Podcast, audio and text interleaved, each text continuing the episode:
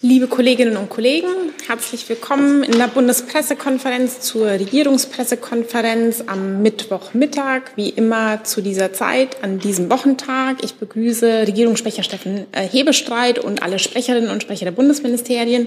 Herzlich willkommen.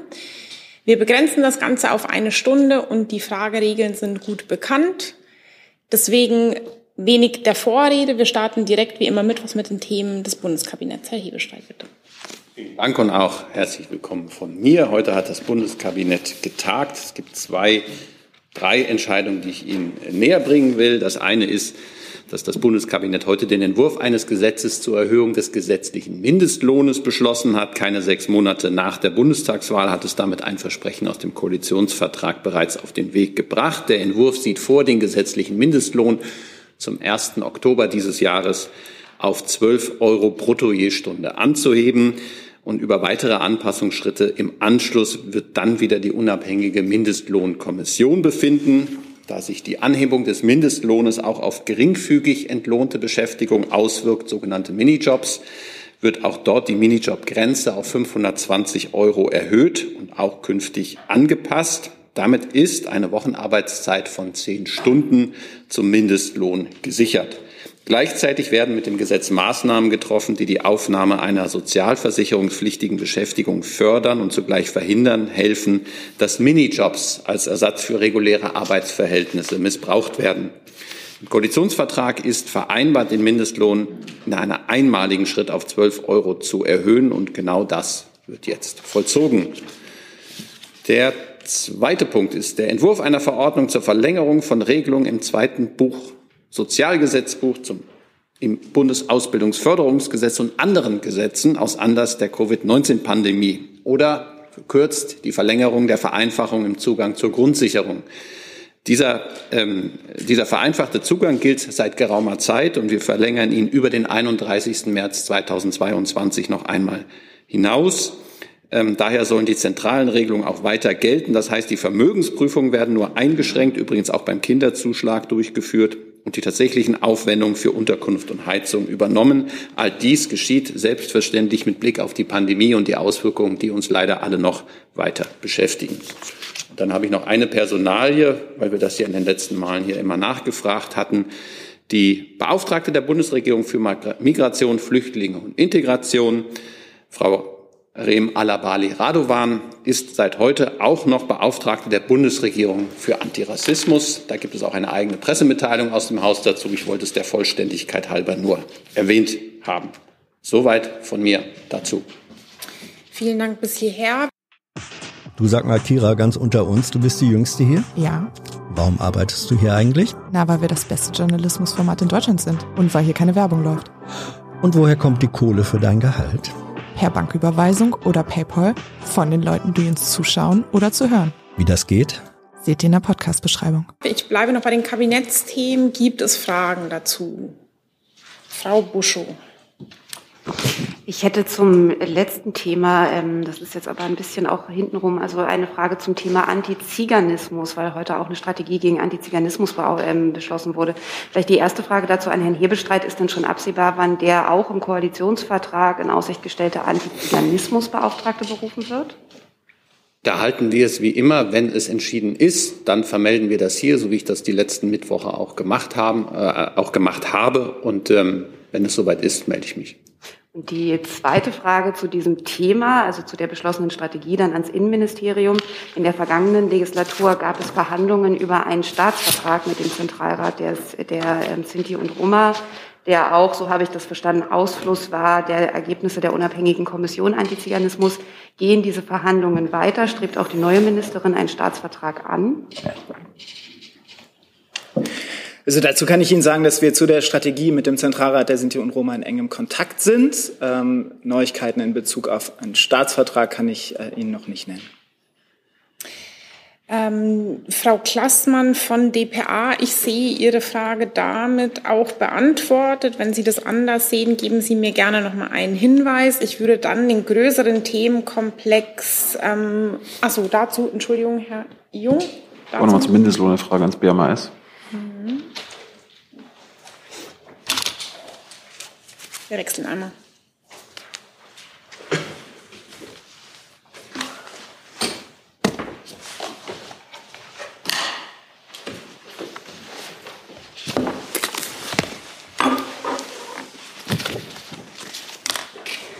Hatte ähm, zuletzt die Zahlen von 2018 gesehen. Da hatte Ihr Ministerium ausgerechnet, wie hoch ein Mindestlohn sein muss, damit er armutsfest ist. Das heißt, BezieherInnen, die nicht im Alter nach 45 Jahren mit Vollbeschäftigung auf die Grundsicherung zurückgreifen müssen. Da lag Ihr Mindestlohn 2018 bei 12,63 Euro.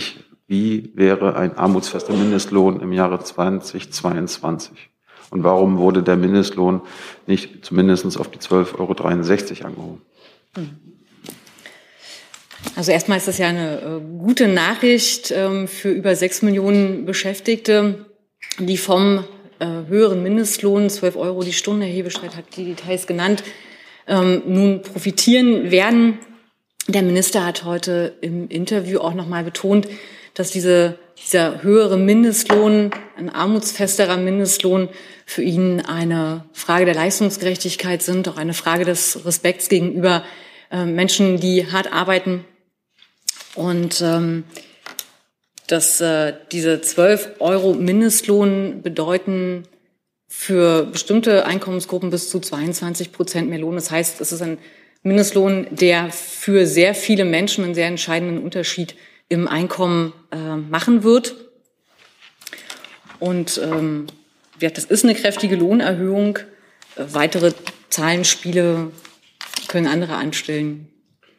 Aber Sie sagen Darf ich ja, da vielleicht ergänzen, Herr Jung, weil das ja schon, also Sie werfen ja einen berechtigten Punkt auf, könnte es nicht noch mehr sein? Man muss sagen, es gab einen langen politischen Kampf, um den Mindestlohn A überhaupt erst einzuführen. Das ist 2013 gelungen, wenn ich mich richtig erinnere, oder in der Folge nach der Wahl. Und jetzt äh, diesen gehörigen Sprung zu schaffen in einer Koalition mit drei Koalitionspartnern und unterschiedlichen Interessen. Und das ist jetzt erstmal der Punkt, den wir sehr positiv hervorheben. Gleichzeitig ist ja auch vereinbart, dass die Mindestlohnkommission immer wieder das Umfeld überprüfen wird und auch gegebenenfalls Anpassungen zu machen. Aber jetzt erstmal diesen großen Schritt in einem Satz, wenn ich in diesem Bild bleiben darf, ähm, zu vollziehen, ist eine, eine wirklich ein großer politischer Erfolg. Und ähm, ich glaube, den gilt es, kann man auch würdigen. Den Wurf kann man ja anerkennen, aber gerade weil Sie von armutsfesterer gesprochen haben, nochmal die Frage. Sie haben ja 2018 festgestellt, was ein armutsfester Mindestlohn wäre. Mhm. Warum wissen Sie das denn heute nicht? Warum behaupten Sie, dass es jetzt ein armutsfesterer wäre, wenn selbst der aktuelle Mindestlohn noch unter Ihrem armutsfesten Mindestlohn, den Sie ausgerechnet haben, ist? Also nicht armutsfester als die Zahl, die Sie genannt haben, sondern es ist ein armutsfesterer Mindestlohn als ähm, der zurzeit bestehende. Und ähm, ich kann nur noch mal darauf verweisen, es ist eine kräftige Lohnerhöhung für Millionen von Menschen. Ähm, ich glaube, die braucht man jetzt nicht kleinreden, sondern die kann man ähm, als das stehen lassen, was sie ist. Ich, äh, dazu, Herr Jessen. Hm. Ja, da Sie ja für das Jahr, da Ihr Ministerium für das Jahr 2018 ausrechnen konnte, wie hoch ein Mindestlohn sein müsste, um sozusagen nicht in der Grundsicherung nach 45 Jahren zu landen, das können Sie doch bestimmt auch äh, für das Jahr 2022 ausrechnen oder haben wir schon getan. Würden Sie uns diese entsprechende Zahl bitte nachlesen, damit wir die Differenz erkennen zwischen dem zu anerkennen, anzuerkennenden Schritt, der gemacht wurde, und dem, was zu den Berechnungen Ihres Hauses eigentlich noch fehlt. Können Sie das mhm. bitte nachliefern? Also ich kann gerne prüfen lassen, was es sozusagen an entsprechenden Auswertungen noch gibt. Ich komme nochmal auf den Antiziganismusbeauftragten oder die Beauftragte zurück. Die Kollegin Klassmann äh, möchte wissen, in welchem Ministerium ähm, diese, dieser Beauftragte angesiedelt wird. Ähm, BMI oder jetzt ist es hier BMI oder BMFSJ? Und ähm, können Sie uns vielleicht zumindest sagen, gibt es schon einen Personalvorschlag und wird der oder diejenige zwingend, zwingend der Minderheit angehören? Da halte ich es, wie ich das oder wie wir das hier immer bei Personalfragen handhaben, nämlich in dem Moment, wo wir etwas zu kommunizieren haben, tun wir das in der Umfänglichkeit, die dafür dann geboten ist, aber vorher spekulieren wir nicht. Und zu den beiden Fragen, wo das äh, resultiert, kann ich nicht sagen. Ich weiß nicht, ob das BMI oder das BMFSFJ da schon etwas sagen kann. Ansonsten gilt es auch dort abzuwarten. Genau, das kann ich fürs BMI nur insofern ergänzen, als dass wir dazu im Gespräch sind innerhalb der Bundesregierung. So wie die Strategie jetzt auch gemeinsam entstanden ist, so wird es um die Ansiedlung und die Benennung dann natürlich auch eine gemeinsame Entscheidung geben. Und ich kann noch ergänzen, das BMFSJ ist heute nicht da. Sollte es darüber hinaus über das Gesagte Ergänzungen äh, geben, würde ich da um eine Nachreichung bitten. Und dann würde ich jetzt den größeren Themenkomplex ähm, des Konflikts in der Ostukraine mit allem, was daran hängt, im weitesten Sinne aufrufen und bin zu Beginn erstmal bei Herrn Lenz im Saal.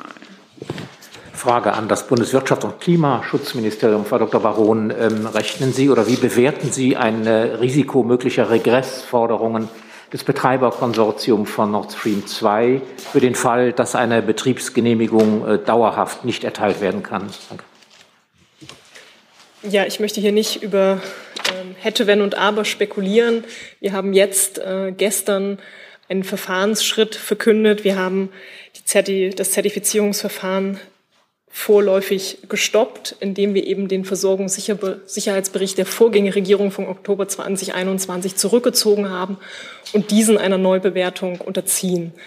Diese Neubewertung ist aus unserer Einschätzung auch zwingend äh, juristisch erforderlich, weil sich eben die Sach- und Rechtslage immens verändert hat. Das ist der Winter, die Wintermonate, die Veränderung von Preisen, von Lieferströmen, aber natürlich auch die Eskalation in der Ostukraine.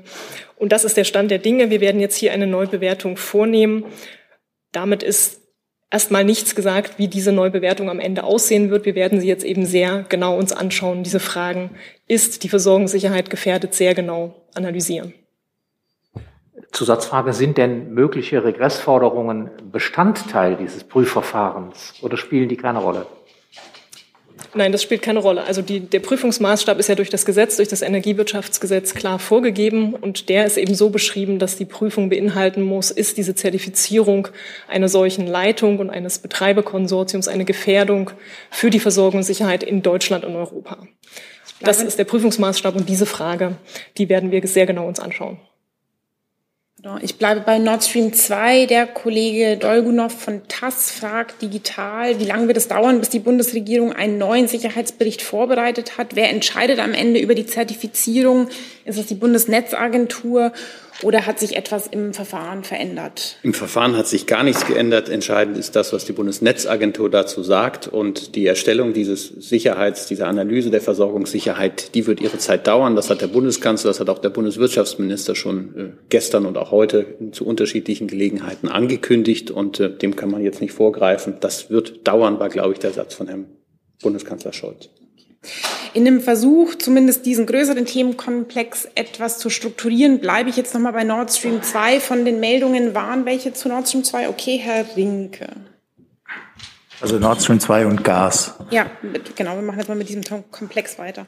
Genau, Frau Baron, ich hätte ganz gerne äh, gewusst, ob Sie eigentlich als Folge der Entscheidung Nord Stream 2 und äh, dieser erneuten Prüfung eine Auswirkung auf die Gaspreise sehen. Äh, die amerikanische Regierung hat ja ausdrücklich gesagt, dass sie keine Sanktionen gegen Öl- und Gassektor verhängen will, mit Blick auf die dann zu erwartenden ähm, Preissteigerungen und angesichts der derzeitigen Inflationsraten sei das im Moment nicht äh, opportun.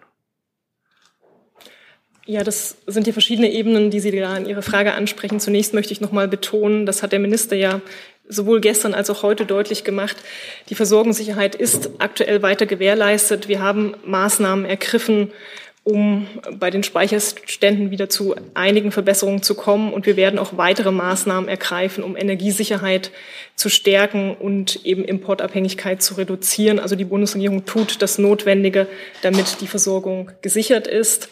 Was Ihre Frage zu den Preisen angeht, auch dazu hat sich der Minister ja geäußert. Natürlich gibt es kurzfristige Effekte an den Märkten. Das ist natürlich bei Lagen von, von, von Unsicherheit, von Eskalation immer der Fall, dass es dann kurzfristige Preisreaktionen an den Märkten gibt. Ähm, mittelfristig ist der Weg klar. Wir müssen unabhängiger werden von fossilen Importen und wir müssen den erneuerbaren Ausbau vorantreiben. Das ist letztlich der Weg, der hier auch mittelfristig zu stabileren Preisen führen wird und zum der Entwicklung von Sanktionsmaßnahmen möchte ich hier nicht spekulieren. Die EU hat ja gerade erst erste Sanktionspakete äh, auf den Weg gebracht und über weiteres möchte ich da nicht spekulieren. Dann sehe ich diese Frage als beantwortet und auch die ähm, Kollegin Firsova, Firsova von Interfax hat dazu gefragt. Da auch das sehe ich als beantwortet. Ich mache im Saal weiter. Frau Lehmann und dann Herr Jung. Genau, Frage an Frau Baron. Äh, Herr Habeck hat sich ja kürzlich auch dafür ausgesprochen, um eben unabhängiger zu werden von russischem Gas, äh, dass man deutsche Flüssigkeits, äh, Flüssiggasterminals ähm, plant beziehungsweise konkrete Schritte dahin übernimmt, unternimmt. Welche konkreten Schritte sind denn geplant und von welchem Zeitrahmen sprechen wir?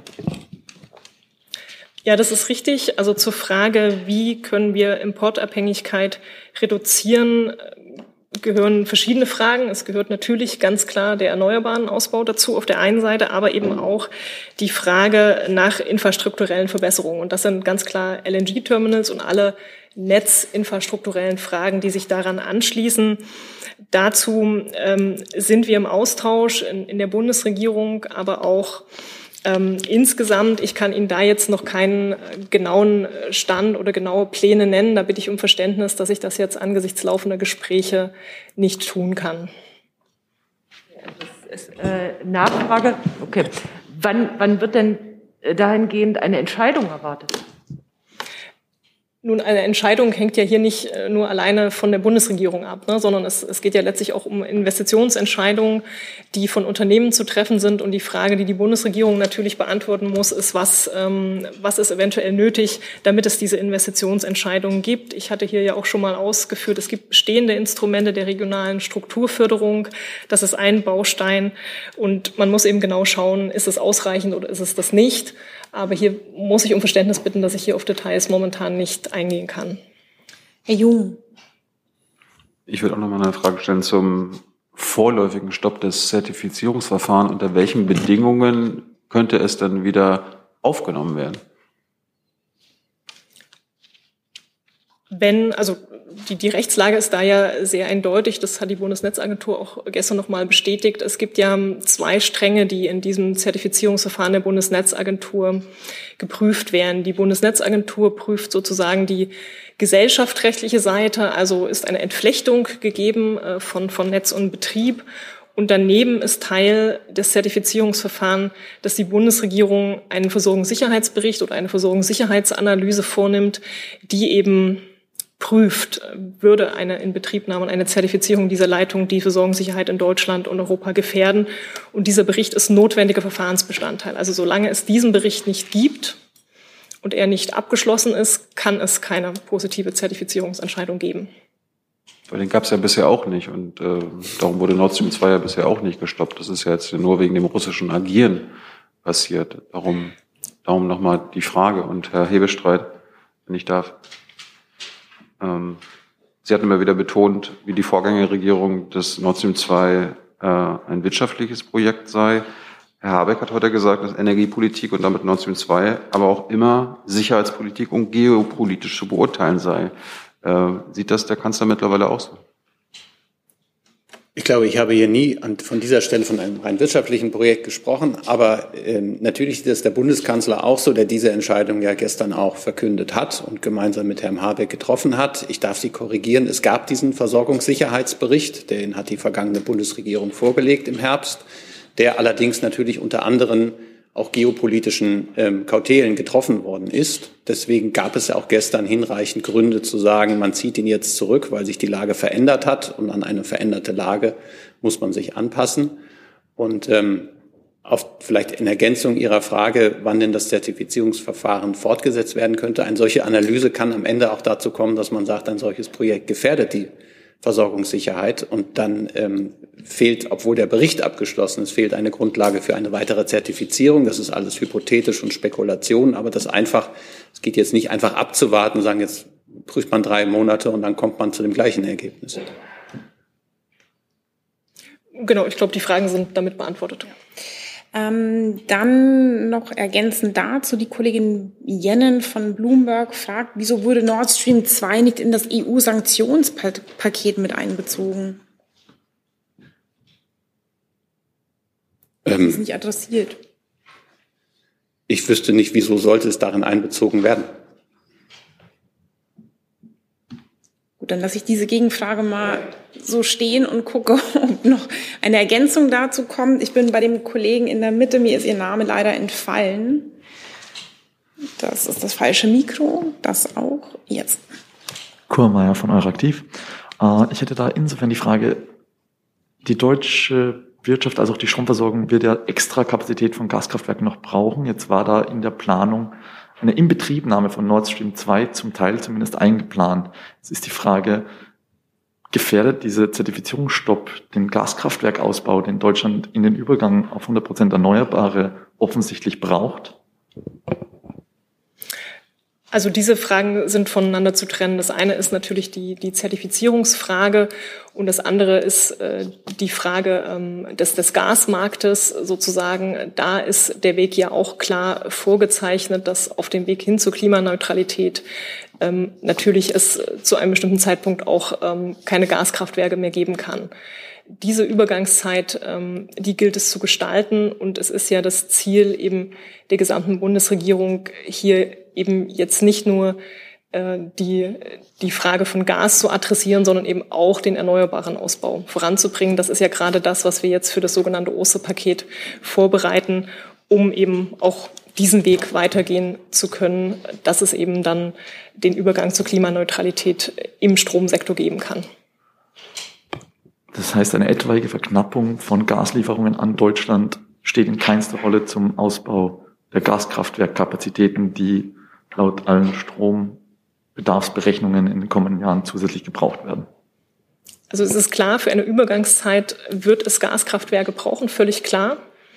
Und natürlich muss die Frage immer vor dem Hintergrund ausreichender äh, Kapazitäten beantwortet werden. Aber beides muss zusammengedacht werden. Ne? Wir brauchen den erneuerbaren Ausbau und ähm, wir brauchen Gaskraftwerke für eine Übergangszeit. Unser Anliegen ist aber natürlich klar, durch diese Beschleunigungsmaßnahmen, die wir mit dem Osterpaket ja planen, gerade den, den Ausbau erneuerbarer Energien voranzubringen, die Energieeffizienz zu steigern und eben den Weg zur Klimaneutralität gehen zu können.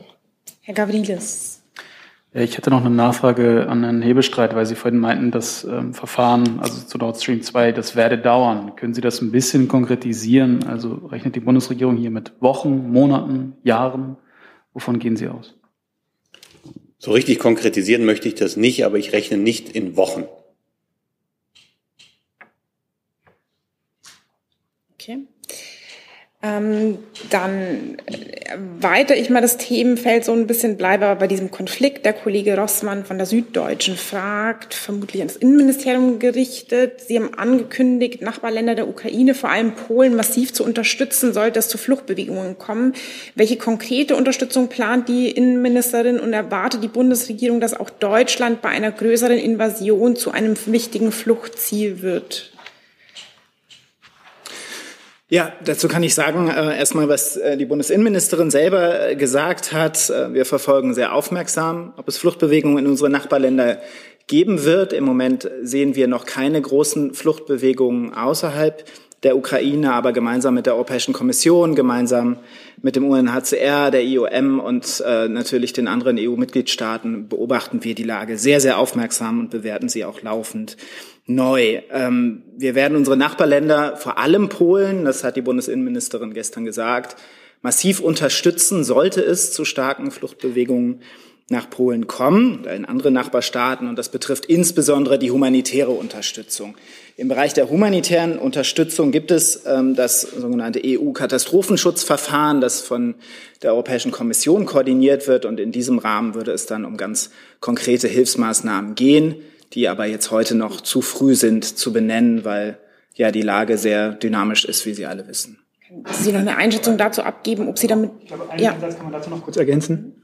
Dass es aber just in diesen europäischen Verfahren schon sehr konkrete ähm, äh, Überlegungen und Abstimmungsprozesse gibt, um darauf vorbereitet zu sein. Dann vielleicht noch ergänzend der zweite Teil der Frage. Ähm, rechnen, rechnet die Bundesregierung damit, dass Deutschland äh, bei einer größeren Invasion tatsächlich zu einem wichtigen Fluchtziel wird?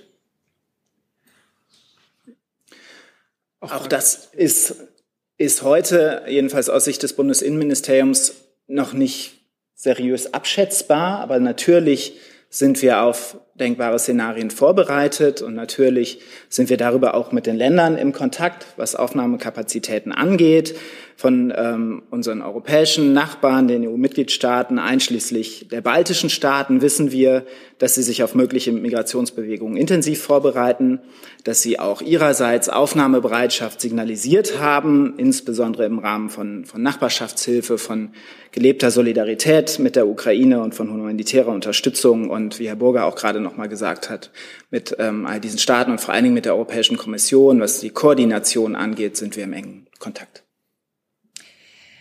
Der Kollege Kein von der Bild fragt zu möglichen Beratern oder beziehungsweise Vermittlern im Russland-Konflikt. Äh, die Ehefrau von Altbundeskanzler Schröder, Sojen Kim Schröder, hat gestern auf Instagram bekannt gegeben, dass Schröder mit Putin als Vermittler reden würde, wenn die Bundesregierung das ernsthaft wolle, wird die Bundesregierung dieses Angebot annehmen und Schröder als Vermittler in dem Konflikt einsetzen. Und die Frage auch, inwiefern die Altbundeskanzlerin Merkel ähm, als Vermittlerin tätig werden könnte. 51 Prozent der Deutschen sprechen sich in einer INSA-Frage genau dafür aus.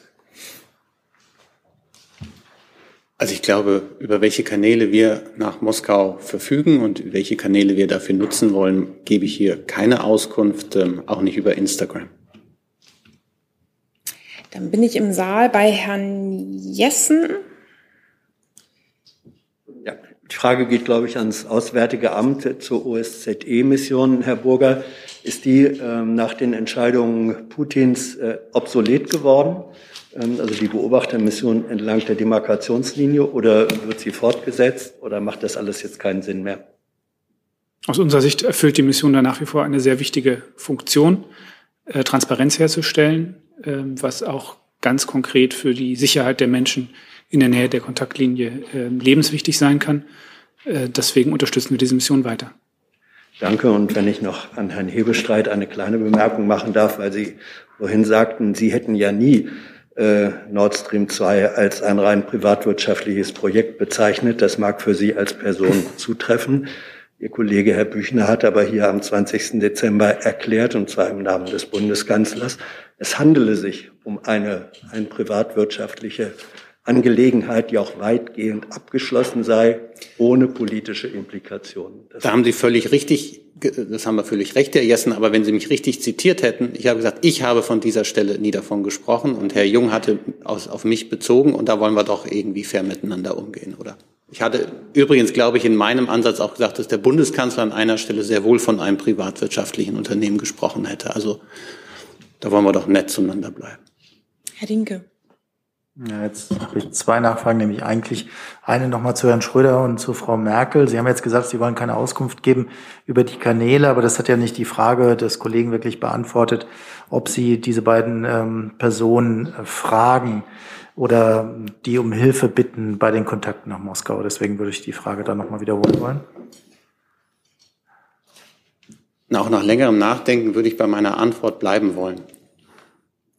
Und dann eine Nachfrage zur ähm, OSZE. Herr Burger, Sie haben eben ähm, gerade gesagt, dass Sie das, äh, die Mission weiter unterstützen, aber vielleicht können Sie sagen, wie das praktisch ablaufen kann. Ähm, denn mit einer vermuteten russischen Präsenz oder einem anderen Status dieser Region wird es ja wahrscheinlich nicht möglich sein, dass OSZE-Beobachter äh, die Demarkationslinie nochmal überqueren. Vielleicht können Sie einfach beschreiben, wie das überhaupt vonstatten geht. Also wird eine Beobachtung nur von der ukrainischen Seite her stattfinden in der Zukunft? Den tagesaktuellen Stand dazu kann ich Ihnen nicht mitteilen. Da müssten Sie sich bitte an die OSZE selbst wenden. Ich kann hier ja nur für die Politik der Bundesregierung sprechen und die ähm, ist, diese Mission weiterhin zu unterstützen, weil wir diesen Auftrag nach wie vor für wichtig halten. Herr Kummer, ist es unmittelbar dazu? Nee, dann ja, ich, da komme ich gleich dazu. Die Kollegin Timofeva von RIA Novosti fragt, ähm, eine Vertreterin des Russ russischen Außenministeriums ähm, habe gestern gesagt, dass Moskau den Vereinigten Staaten von Amerika und Deutschland eine Sammlung von Materialien über Massengräber und Gräueltaten im Donbass geschickt habe. Haben Sie diese Materialien bekommen und können Sie das kommentieren? Also, ähm, vielleicht noch mal zu diesem ganzen Themenkomplex. Äh, wir haben die russischen Äußerungen der vergangenen Tage äh, mit Vorwürfen eines angeblichen Genozids mit Unverständnis zur Kenntnis genommen. Wir weisen das auch in aller Deutlichkeit zurück. Aus Sicht der Bundesregierung weist nichts darauf hin, dass in Donbass ein Völkermord stattfindet oder stattgefunden hat. Das sehen auch sehr viele unabhängige Beobachter so, sowohl die OSZE-Sonderbeobachtungsmission, die ja in der ganzen Ukraine tätig ist im Übrigen, ähm, hat dafür keinerlei Hinweise gemeldet. Auch internationale Menschenrechtsorganisationen sind in der Vergangenheit solchen Hinweisen nachgegangen und äh, niemand von ihnen ist zu dem Schluss gekommen, äh, dass es Hinweise auf solchen Genozid gäbe. Ähm, aus unserer Sicht ist ähm, der richtige Weg, wenn man solche Vorwürfe erhebt, umfassende Transparenz herzustellen. Das geschieht nicht dadurch, indem man angebliches Beweismaterial, Fotos, die nicht überprüfbar sind, äh, im bilateralen Kontakt an eine andere Regierung schickt, sondern der richtige Weg dazu ist, Transparenz herzustellen, unabhängige ähm, äh, Beobachterinnen und Beobachter einzuladen, ähm, denen äh, das Material, äh, die Zeugen, äh, den Zugang zu den Orten äh, zu gewähren, ähm, so dass äh, auf unabhängiger Basis äh, über solche Fragen ähm, Einschätzungen abgegeben werden können. Die Kollegin Reifenrath vom ARD Hauptstadtstudio fragt, ob die Ukraine Hilfskredite mittlerweile beantragt habe und ob Sie das konkretisieren können, an welche Investitionen sie geknüpft sind. Da habe ich seit, wir haben am Montag, glaube ich, die Frage hier schon mal äh, behandelt. Da habe ich keinen neuen Stand von Montag. Und insofern, glaube ich, ähm, gibt es den auch nicht akut. Okay. Dann bin ich bei Herrn Kohlmeier. Das ist wieder das falsche Mikro. Das sehe ich so jetzt. Ich hätte jetzt noch mal kurz aufgenommen die Frage vom Kollegen vorher zum Thema Regress im Sinne des Energie, Energiecharter Verlags, also Energy Charter Treaty. Sehen Sie das potenziell als Verletzung des Fair and Equitable Treatment Prinzips an, dass eine erfolgte Versorgungssicherheitsentscheidung bzw. Bericht mehr oder weniger ad hoc zurückgenommen wurde und sehen Sie das Potenzial, dass dieser Vertrag als, als Klagegrund gegen die Bundesregierung wieder mal genutzt werden könnte von zum Beispiel Uniper? Ja, nein, das sehe ich nicht, ähm, weil nochmal, wir befinden uns in einem Verfahren, in einem Zertifizierungsverfahren und haben ein, sind einen Verfahrensschritt gegangen. Es gab einen vorhandenen Bericht, die Sach- und Rechtslage hat sich aber an allen Punkten verändert, bei der Frage Preise, bei der Frage Mengen, bei der Frage Sicherheit insgesamt mit der Eskalation der Ostukraine. Deshalb ist es nach unserer juristischen Einschätzung sogar zwingend geboten, bei einer Änderung der Sach- und Rechtslage den Versorgungssicherheitsbericht anzupassen und neu zu bewerten. Auch im Fall von Vattenfall 1 wurde im Rahmen einer bestehenden Prozessgestaltung aufgrund sich ändernder Umstände Änderungen vorgenommen. Der Konzern konnte erfolgreich gegen damals Hamburg vorgehen. Sehen Sie da Parallelen zwischen diesen beiden Fällen? Also nein, ich sehe diese nicht, weil wir uns, wie gesagt, hier noch in einem laufenden Verfahren befinden und das Verfahren am Ende nicht ab, also noch nicht abgeschlossen ist. Das Zertifizierungsverfahren hat hier Verfahrensschritte, die wir gegangen sind und wir uns eben entschieden haben, diese zurückzuziehen. Insofern kann ich dies hier nicht sehen.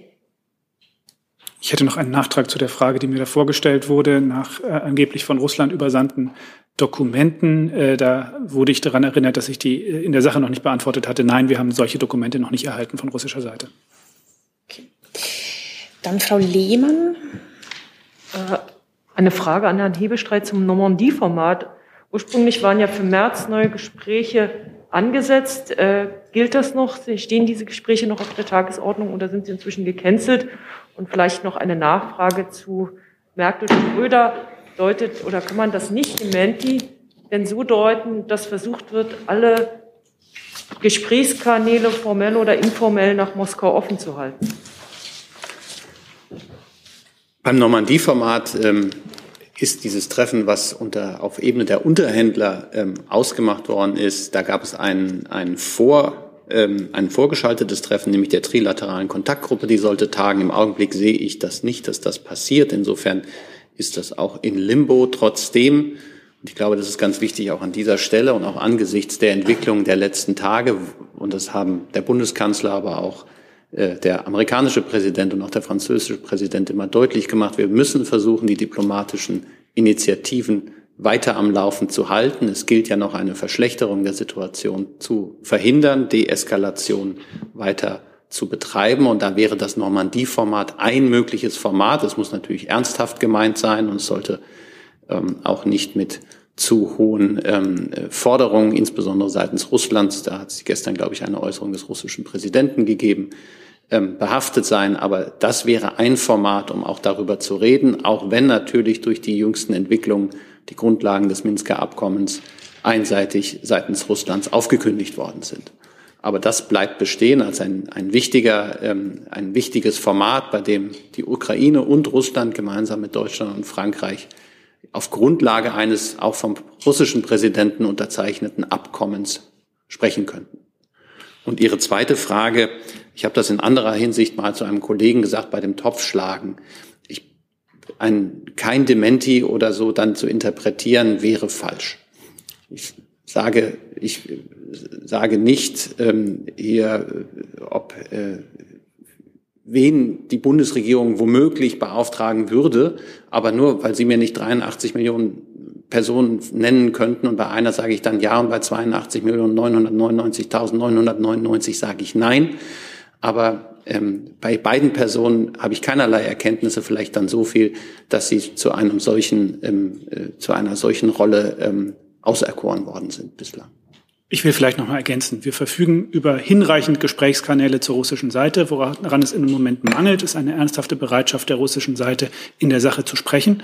Äh, Im Gegenteil, der russische Präsident hat gestern noch mal weitere Maximalforderungen aufgestellt.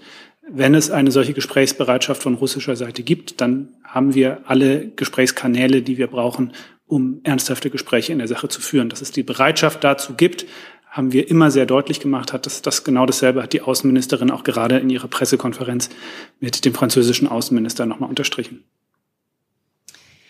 Digital ist das äh, Verteidigungsministerium noch gefragt. Vielleicht könnten wir schon mal wechseln und ich nehme so lange noch die Frage von Herrn Jung dann. Ja, vielleicht ein kleiner Seitenaspekt nochmal, Herr Hebestreit, gegebenenfalls Herr Burger. Hat, die, hat der Kanzler und die Außenministerin diese Sicherheitsratsshow am Montag verfolgt? Es wurde ja von der russischen Seite so verkauft, dass die live im Fernsehen übertragen äh, sei, aber das wurde ja offenbar schon vorher aufgezeichnet. Ähm, wie bewerten Sie diese russische Propagandashow?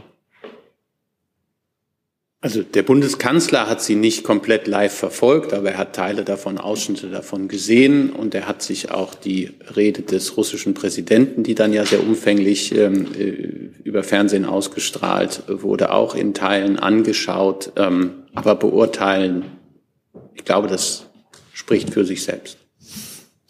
Herr Burger? Die Außenministerin hat sich dazu gestern selbst in Paris geäußert, was sie von dieser Rede hält. Sie hat von einer desaströsen Rede gesprochen, die ähm, schlimme Befürchtungen äh, bestätigt hat ähm, von äh, Verachtung für das Völkerrecht und für die Souveränität der Ukraine. Wie ging es nur um die Show davor, also wo er jeden einzelnen seiner Sicherheitsratsmitglieder äh, vor die Kamera gezerrt hat? Die Außenministerin hat Kenntnis davon. Okay dann an das Verteidigungsministerium gerichtet. Herr Lücking fragt nochmal nach einer vom Freitag noch nicht beantworteten Frage nach. Welches Produktionsunternehmen produzierte die letzten Instagram-Spots, die nach äh, Angaben äh, des Verteidigungsressorts versehentlich zeitversetzt statt zeitgleich gesendet wurden? Also können Sie an dieser Stelle was sagen? Das war Teil einer Nachreichung. Nach meiner Kenntnis ist die Nachreichung erfolgt. Zumindest hat der Lücking ja auch schriftlich nachgefragt und hat dann schriftlich etwas bekommen. Aber ich kann das gerne hier auch an dieser Stelle tun. Das handelt sich um eine Eigenproduktion. Okay. Und ähm, Herr Lücking fragt weiter. Verteidigungsministerin Lambrecht hat angekündigt, Truppenverstärkungen durch die Bundeswehr in Litauen zu prüfen. Zeitgleich mahnt sie, weitere Mittel zu benötigen. Sind im Kabinett kurzfristige Erhöhungen des Verteidigungsetats diskutiert worden? Diesen Zusammenhang würde ich so nicht bilden. Ähm, selbstverständlich prüfen wir ähm, im Rahmen des Bestandes, was möglich ist, um ähm, die gemeinsam beschlossene im Bündnis auch angestrebte Verstärkung der, der, der Abschreckungsfähigkeit innerhalb des Bündnisses unter den Partnern zu verstärken. Das erfordert aber keine zusätzlichen Mittel, weil wir damit aus dem jährlichen Etat natürlich arbeiten. Gibt es an dieser Stelle noch weitere Fragen ans Verteidigungsministerium? Das sehe ich nicht. Dann würde ich gerne noch mal wechseln, weil das BMG auch noch gefragt ist. Ähm, und im Saal die Frage, gibt es zu dem größeren Themenkomplex Russland, Ostukraine weitere Fragen? Herr Rinke. Noch eine Frage an Herrn Hebestreit zu dem Sicherheitskabinett, was heute getagt hat, vertraulich. Ich hätte nur ganz gerne gewusst, ähm, ob da zu erwarten ist, ähm, dass Entscheidungen, die, also ob Entscheidungen getroffen wurden, selbst wenn Sie die jetzt noch nicht sagen können, und ob die dann im Laufe des Tages noch publik gemacht werden. Nein, wie Sie zu Recht sagen, tagt dieses Sicherheitskabinett vertraulich. Es hat da, ging eher um eine Information, eine Verständigung über die aktuelle Lage, aber es hat keinerlei Entscheidungen gegeben.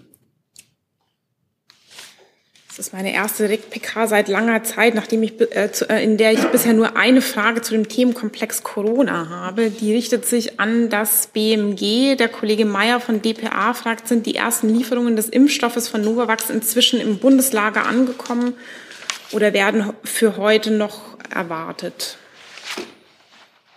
Also es gilt das, was wir, ähm, was wir dazu auch jetzt äh, in, äh, Anfang dieser Woche kommuniziert haben. Der Auslieferungsprozess äh, ist in Gang gesetzt und wir erwarten, dass äh, jetzt in der zweiten Wochenhälfte auch äh, die Auslieferungen äh, bei den Ländern ankommen. Ähm, weitere Frage des gleichen Kollegen. Hat das Kabinett heute auch die neuen Corona-Einreiseregeln gebilligt und greifen diese dann wie angekündigt am 4. März? Nein, das war heute nicht ähm, äh, im, im Kabinett. Äh, und zu dem Thema selber haben wir uns ja auch geäußert. Äh, aber es war, äh, mein Kollege hat das am, am Montag hier vorgetragen. Ähm, richtig ist, dass wir ähm, äh, ähm, planen, dass die Verordnung dann am 4. März auch in Kraft treten wird. Okay, dann Herr Rinke zu diesem Themenkomplex auch.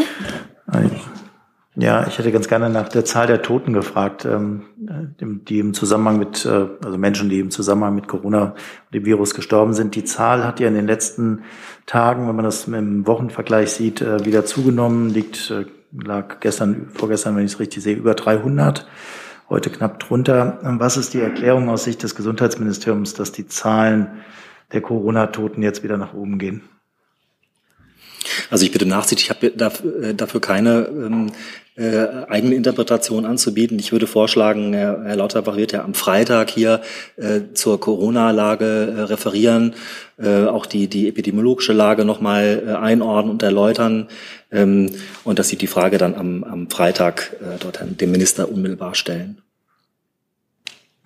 Der Kollege dahinter. Können Sie noch mal erklären, was genau dazu geführt hat, dass die Einreiseverordnung jetzt geändert werden soll und äh, welche Erleichterungen es konkret geben soll? Also Hintergrund ist ja äh, eine Beschlusslage auf der, der Ministerpräsidentenkonferenz dazu. Ähm, äh, es geht zum einen darum, dass ähm, Hochrisikogebiete nur noch ausgewiesen werden, wenn dort ein gefährliches Virus als Omikron grassiert. Ähm, äh, Kinder, auch das haben wir schon öffentlich kommuniziert, unter zwölf Jahren, äh, das ist die äh, MBK-Beschlusslage, bekommen die Möglichkeit, sich nach Rückkehr auch äh, aus Hochrisikogebieten direkt frei zu testen und die Einstufung von Ländern als Virusvariantengebiet bleibt ähm, weiterhin für solche Gebiete vorbehalten, in denen eine neue Variante mit ganz besonders bedrohlichen Gebieten äh, äh, oder Eigenschaften auftritt, äh, zum Beispiel die weiter, äh, weitgehende Umgehung des, des Impfschutzes. Minister Lauterbach hat sich dazu, äh, hat dazu bereits äh, äh, Folgendes erklärt. Kinder äh, mussten viel verkraften in dieser Pandemie, deshalb lockern wir die Einreisebestimmung zu dem Zeitpunkt, da die aktuelle Omikronwelle ihren Zenit überschritten hat. Reisen für Familien wird dadurch leichter. Vorsichtig sollten sie trotzdem im Urlaub sein. Herr Jessen? Ja, ähm, Pflegebonus. Herr Ewald, äh, es gibt Berichte über die Eckpunkte des Eckpunktepapiers. Sind die insofern noch korrekt? Wann wird das eine offizielle Position äh, des Gesundheitsministeriums? Also Sie wissen ja, das sieht auch der Koalitionsvertrag äh, vor, dass insgesamt eine Milliarde Euro für den Pflegebonus zur Verfügung äh, stehen. Äh, der Pflege, äh, der Bonus soll, äh, auch das ist ja äh, bereits öffentlich kommuniziert worden, jeweils hälftig an die Pflegekräfte in der Langzeitpflege und im Krankenhaus ausgeschüttet werden. Ähm, die Details werden aktuell in der Koalition abgestimmt. Ähm, und sobald wie möglich legen wir dazu auch als BMG eine Formulierungshilfe vor. Gehen Sie davon aus oder können wir davon ausgehen, äh, dass das noch in dieser Woche stattfinden wird? Das, das kann ich, äh, das kann ich nicht einschätzen. Das ist äh, Gegenstand der, der laufenden Beratungen. Aber ähm, der Minister hat das, hat es nochmal betont, dass er auch ähm, äh, anstrebt, dass das möglichst schnell umgesetzt wird. Ähm, äh, ihm ist auch mal wichtig, dass der Pflegebonus da gezielt denjenigen Pflegekräften äh, zukommt, die in der Pandemie besonders belastet äh, werden äh, waren. Ähm, das muss als, als gesellschaftliche Anerkennung der Leistung gewertet werden, ähm, äh, kann aber, und das ist auch nochmal wichtig, natürlich nur unvollkommen den, den Einsatz auch würdigen. Äh, und äh, deshalb hat der Minister auch mehrfach klargestellt, äh, dass sich äh, insbesondere die Arbeitsbedingungen äh, in den Bereichen äh, verbessern müssen. Jetzt ist das Arbeitsministerium nochmal gefragt. Könnten wir bitte nochmal wechseln? Und im Anschluss auch das Umweltministerium.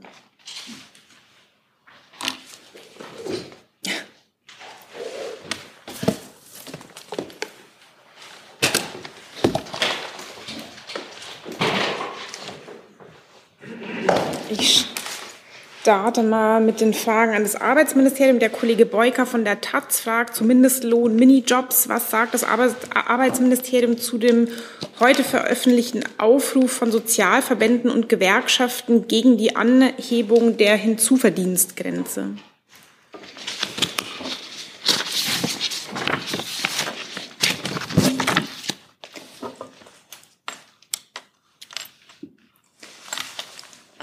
Also konkret sozusagen zu dem zu den eigentlichen äh, Aktionen kann ich mich noch nicht äh, äußern. Das habe ich äh, sozusagen jetzt noch nicht, ähm, ist noch nicht bei mir äh, gelandet. Aber äh, generell ähm, ist es ja richtig, heute wurden ja auch die äh, Gesetzesänderungen an der Geringfügigkeitsgrenze vom Kabinett äh, verabschiedet. Ähm, auch dazu hat Herr Hebestreit sich ja äh, bereits äh, geäußert. Ziel des Ganzen ist, dass auch Minijobber eben von einem höheren Mindestlohn ähm, profitieren. Das vorrangige Ziel der Bundesregierung ist es aber, sozialversicherungspflichtige Beschäftigung zu fördern. Auch das ist entsprechend ähm, im Gesetz so festgehalten, dass der Übergang in eine sozialversicherungspflichtige Beschäftigung erleichtert wird. Herr Jung, unmittelbar dazu? Ich hatte noch mal eine Frage zum Mindestlohn, wenn ich darf. Ja. Ähm, es gibt ja seit Jahren, Jahrzehnten die Kritik, dass der Mindestlohn nicht für Menschen mit Behinderung in Behindertenwerkstätten gilt. Ändern Sie das jetzt? Da geht es ja um ca. 300.000 Menschen, die einen Hungerlohn bekommen, Mhm. aktuell. Also ich würde gerne einmal kurz vorher darauf ähm, die Anmerkung machen wollen, dass die Werkstätten, die Menschen, die dort in den Werkstätten arbeiten, sehr wichtige Aufgaben übernehmen, dass äh, diese Werkstätten auch ein Ort sind, äh, wo Menschen mit Behinderungen zusammenkommen, ähm, lernen und auch ihren Teil äh, zur Gesellschaft beitragen. Richtig ist aber, dass ähm, dieses historisch gewachsene Entgeltsystem, was in den Werkstätten gilt, für viele Werkstattbeschäftigte, aber auch natürlich für Menschen außerhalb der Werkstätten ähm, nur sehr schwer nachzuvollziehen ist. Und deshalb wird aktuell ja geprüft, wie ein transparentes, nachhaltiges und auch zukunftsfähiges Entgeltsystem entwickelt werden kann.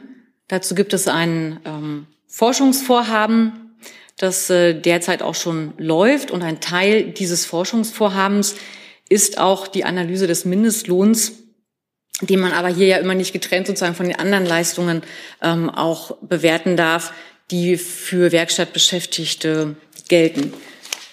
So, und ähm, prinzipiell äh, ist es aber so, dass bestimmten Gruppen laut Mindestlohngesetz ähm, sozusagen keinen Mindestlohn erhalten. Das sind immer Gruppen, in denen es nicht allein um das Arbeitsverhältnis geht, sondern äh, wo es beispielsweise um äh, Fragen der Rehabilitation äh, geht, um Fragen der Aus- und Weiterbildung oder auch der Integration in den Arbeitsmarkt. Okay, also es wird den Mindestlohn nicht in den Behindertenwerkstätten geben. Das war ja die Frage. Es gibt jetzt aktuell keine Änderungen. Ich habe ja auf das Forschungsvorhaben hingewiesen, das es dazu gibt, um das Entgeltsystem der Werkstätten ähm, sozusagen zu prüfen, auch weiterzuentwickeln. Die Kollegin Abbas von dpa fragt, gibt es mittlerweile eine Einigung zum geplanten Kindersofortzuschlag? Wann werden Sie diesen Zuschlag auf den Weg bringen? Also der für das, äh, für den Kindersofortzuschlag ist das Familienministerium zuständig. Ich kann aber hier an der Stelle auch nochmal sagen, daran wird mit Hochdruck äh, gearbeitet.